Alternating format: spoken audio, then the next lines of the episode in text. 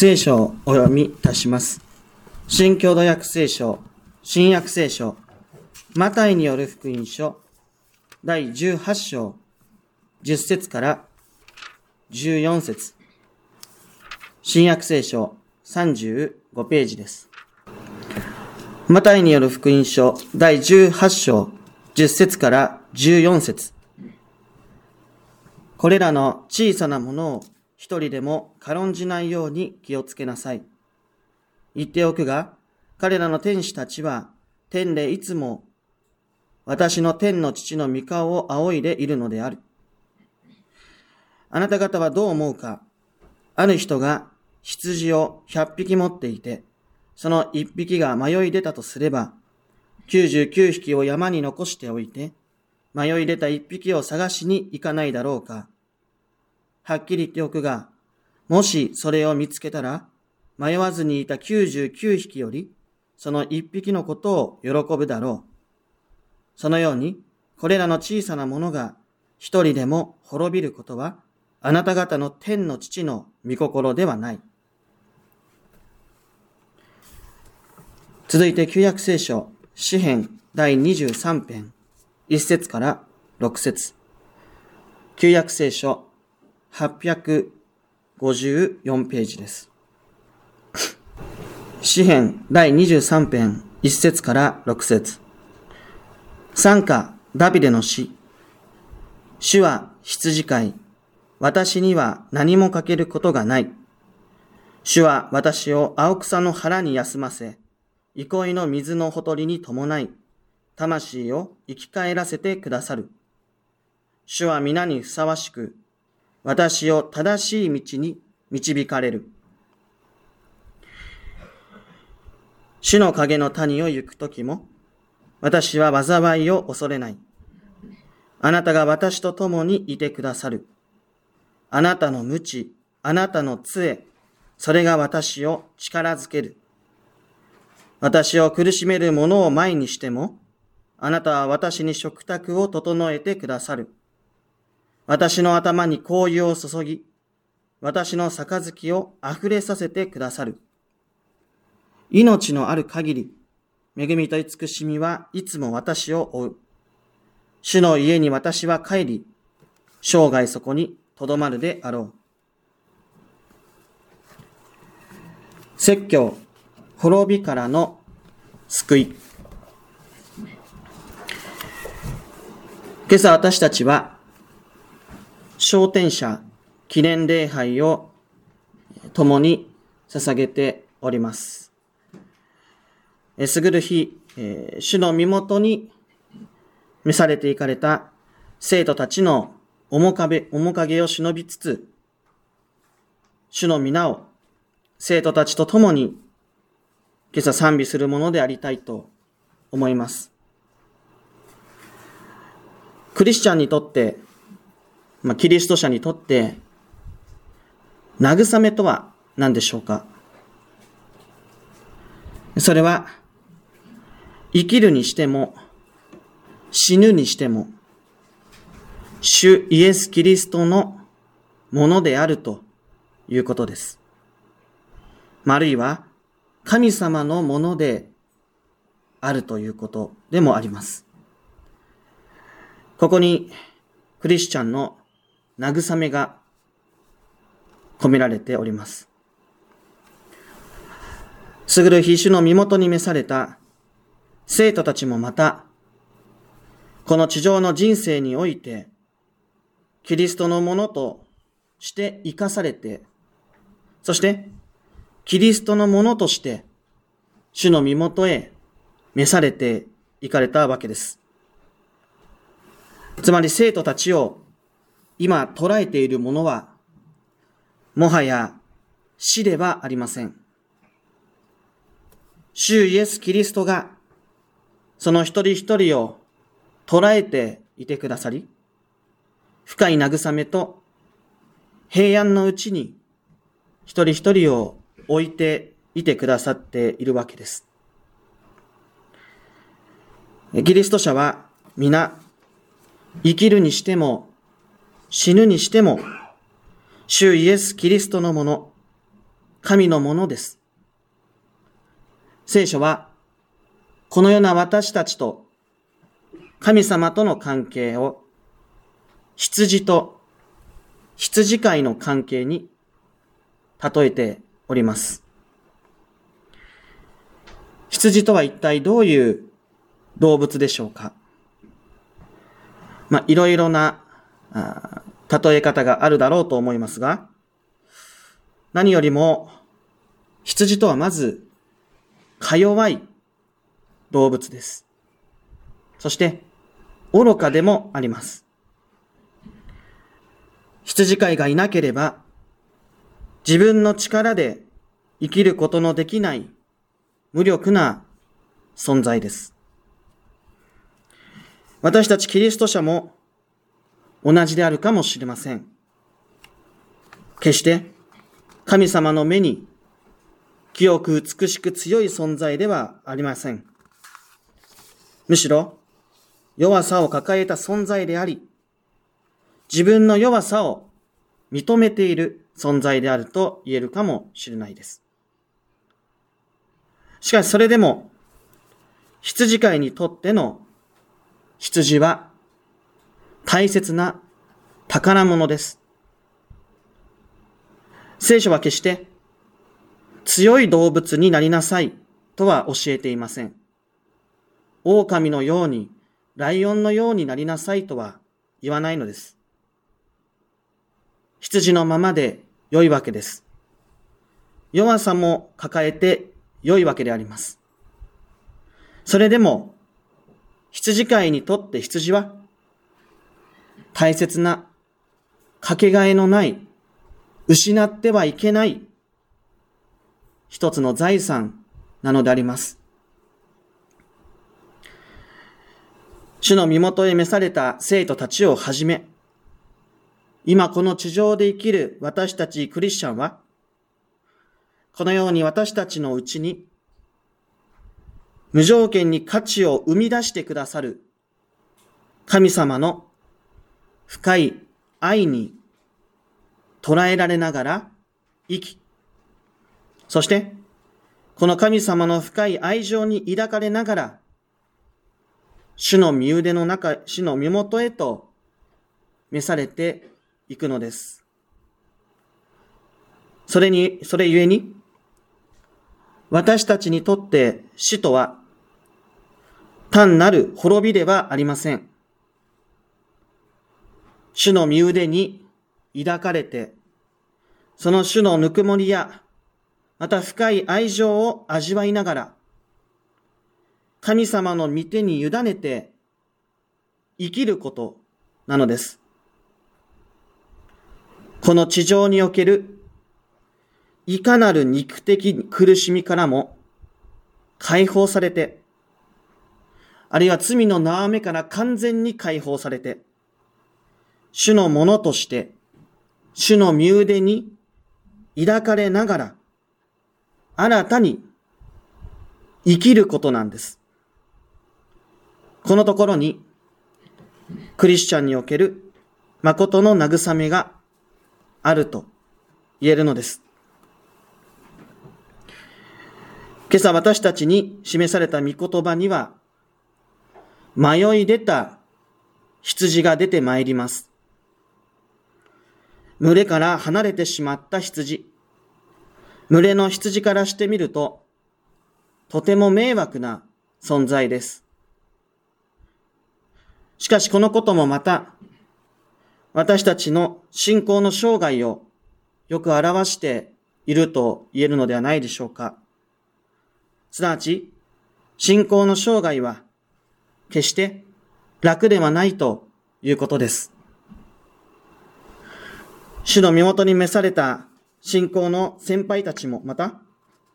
この地上における信仰の生涯を、その道のりを、主に定められたその時に至るまで走り抜きました。ただしその歩みは決して楽なことばかりではなかったと思います。時には、つまずくこともあっただろうと思います。心が疲れ果て、信仰の目が閉じてしまう、衰えてしまうということもあっただろうと思います。今朝は、ご遺族の方々も来てくださっておりますが、教会から帰ってきて、疲れ切ったお父さんやお母さん、お連れ合いの姿を目の当たりにしたこともあったかもしれません。時には、教会の愚痴をこぼす場面もあったかもしれないです。しかしそれでも、信仰の生涯を一人一人走り抜いたんです。なぜか。それは、主イエス・キリストがいつでも、この私たちを探してくださり、見出してくださり、連れ帰ってくださるからです。つまり、主イエス・キリストご自身が、クリスチャンである私たちを諦めたり、私たちが滅びたりすることを決して望んでいるわけではないということなのです。まあ、このところにもまた、クリスチャンであることの深い慰めと喜びがあると言えます。羊飼いは99匹を残して1匹のために命を懸けて探しに出て行かれます。99匹にとっては愚かな行為かもしれません。しかし、人の目から見て愚かに見えることを、主イエス・キリストは断固として貫いてくださる、そういうお方です。なぜか、それは、ただ一心に主が私たちの滅びを望んでおられないからであります。主はいつでも主のものとして、この私たちを連れ戻してくださるお方です。この主イエス・キリストの深い憐れみがあるからこそ、信仰者たちは立ち続けることができるのではないでしょうか。生徒たちもまた、この主の深い憐れみのうちに、信仰の生涯を送られたのではないかと言えるのです。死というものは、私たちにとって苦しく、また恐ろしく、悲しみをもたらすものであるかもしれません。しかし、主イエス・キリストは、他の福音書ではこのようにも仰せになります。私は良い羊飼いである。良い羊飼いは、羊のために命を捨てる。主イエス・キリストが、この私のために命を捨ててくださる。それによって私たちの命を守り、救い、つないでくださるわけです。それだけではありません。主イエス・キリストは、その犠牲の死を超えて復活をされました。キリストにあって死は敗北をしているわけです。キリストのものとされている生徒たち、私たちもまたこのキリストの犠牲の死と復活を通して、死を超えていくほどの誠の平安を得ることができるわけです。すぐる日、主の身元に召された生徒たちもまた、このキリストの犠牲と復活の恵みに預かっている一人一人です。今生徒たちは死によって滅びているのではなく、そのキリストの恵みによって、主の御手の中で誠の安息を、平安を得て生かされているわけです。滅びゆく命ではなくて、繋がれた命を彼らもまた生きているわけです。確かにこの地上において私たちはいつかは死を迎えます。しかしそれは滅びとしての死ではありません。この地上におけるあらゆる肉的な苦しみや悲しみから解放される時であり、逃れることのできない罪からの解放です。それは人生の終わりではなく、朽ちず、しぼまず、滅びることのない永遠の命への入り口なんです。私たちの地上の人生は確かに中断していくものであるかもしれません。しかし、生徒たちは、この私たちの、残された私たちに、大切な信仰の筋道を残してくださっています。その信仰の筋道をしっかりと受け継ぎ、天の民と地の民が心を合わせて主の名を賛美し、終わりの日、復活の日を共に待ち望む。それが私たちの、この地上に残されている私たちにとって必要な歩みではないかと思います。まあ、昭栄の賛美歌の中にも、天にある民も、地にある民も、共に主の皆を賛美するんだと。私たち、信仰によってまだ繋がってるんです。死は私たちを分かつという言葉があるかもしれません。でも一緒に神様を見上げて、礼拝し、主を賛美することによっておいて、天と地は繋がっている。私たちはそれを毎週の日曜日の礼拝の中で感じながら生きることができるんです。この私たちだけが礼拝をしているわけじゃない。天にあるあの神の家族も一緒に今礼拝してるんだ。それを深く味わうことができる。それが毎週の礼拝です。私たちまたそのことを強く意識しながらこれからの礼拝生活、教会生活を共に送りたいと思います。そして、ここに召された方々の中には、もちろん、信仰を持たずして、召されていった方もおります。またこのスクリーンに映されていない中で、教会員の家族の方も、この数年間何年間の間に召されていきました。しかしパウロは、信仰が与えられているあなたによって、信仰を持たずに召された家族もまた、神様の目に生となるのだと、コリント書の中でその言葉を精霊に導かれて残しています。信仰が与えられているあなたによって信仰を持たずに生きた家族もまた、主の目に清いものとされているんだと。かつて、生徒たちが、召されたる生徒たちが、キリストによって捉えられたのは、今あなたが救われるための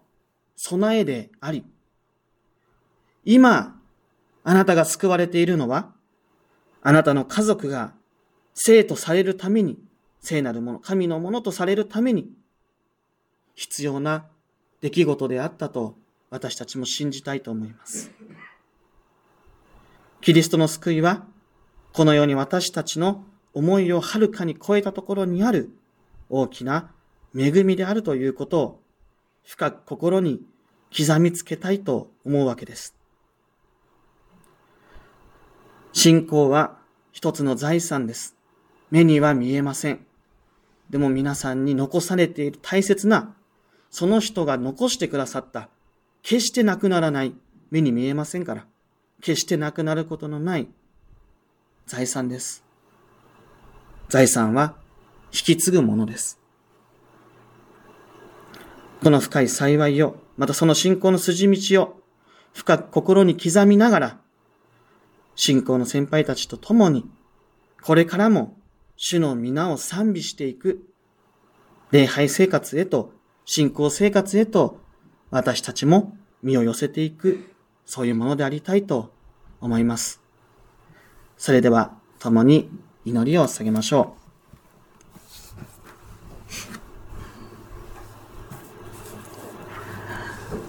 天の神様、昇天者記念礼拝を通して、また再び新しい御言葉をあなたが与えてくださり、心から感謝を申し上げます。あなたは、御子の犠牲と、その復活を通して、私たちの罪を許し、汚れを清め、そして、朽ちることのないあなたと共に生きる永遠の命を約束してくださいました。その幸いに深く感謝を申し上げます。この大きな恵みに、商店者一人一人が今も入れられていることを信じるものとしてください。そしてどうか私たちもまたこの恵みのうちに憐れみによって含まれて入れられていることをこの時確かにすることができますように。そしてどうか私たちが信仰の先達、一人一人が残したその信仰の筋道を共に歩み続けることができますように。またどうか天の民と地の民がこれからもあなたの皆を賛美し、終わりの日を、復活の日を共に待ち望むことができますように、私たちの信仰をあなたが導いてください。愛する者を失い、今も悲しみのうちにある方々の上に、ご遺族一人一人の上に、あなたの慰めが豊かにありますように。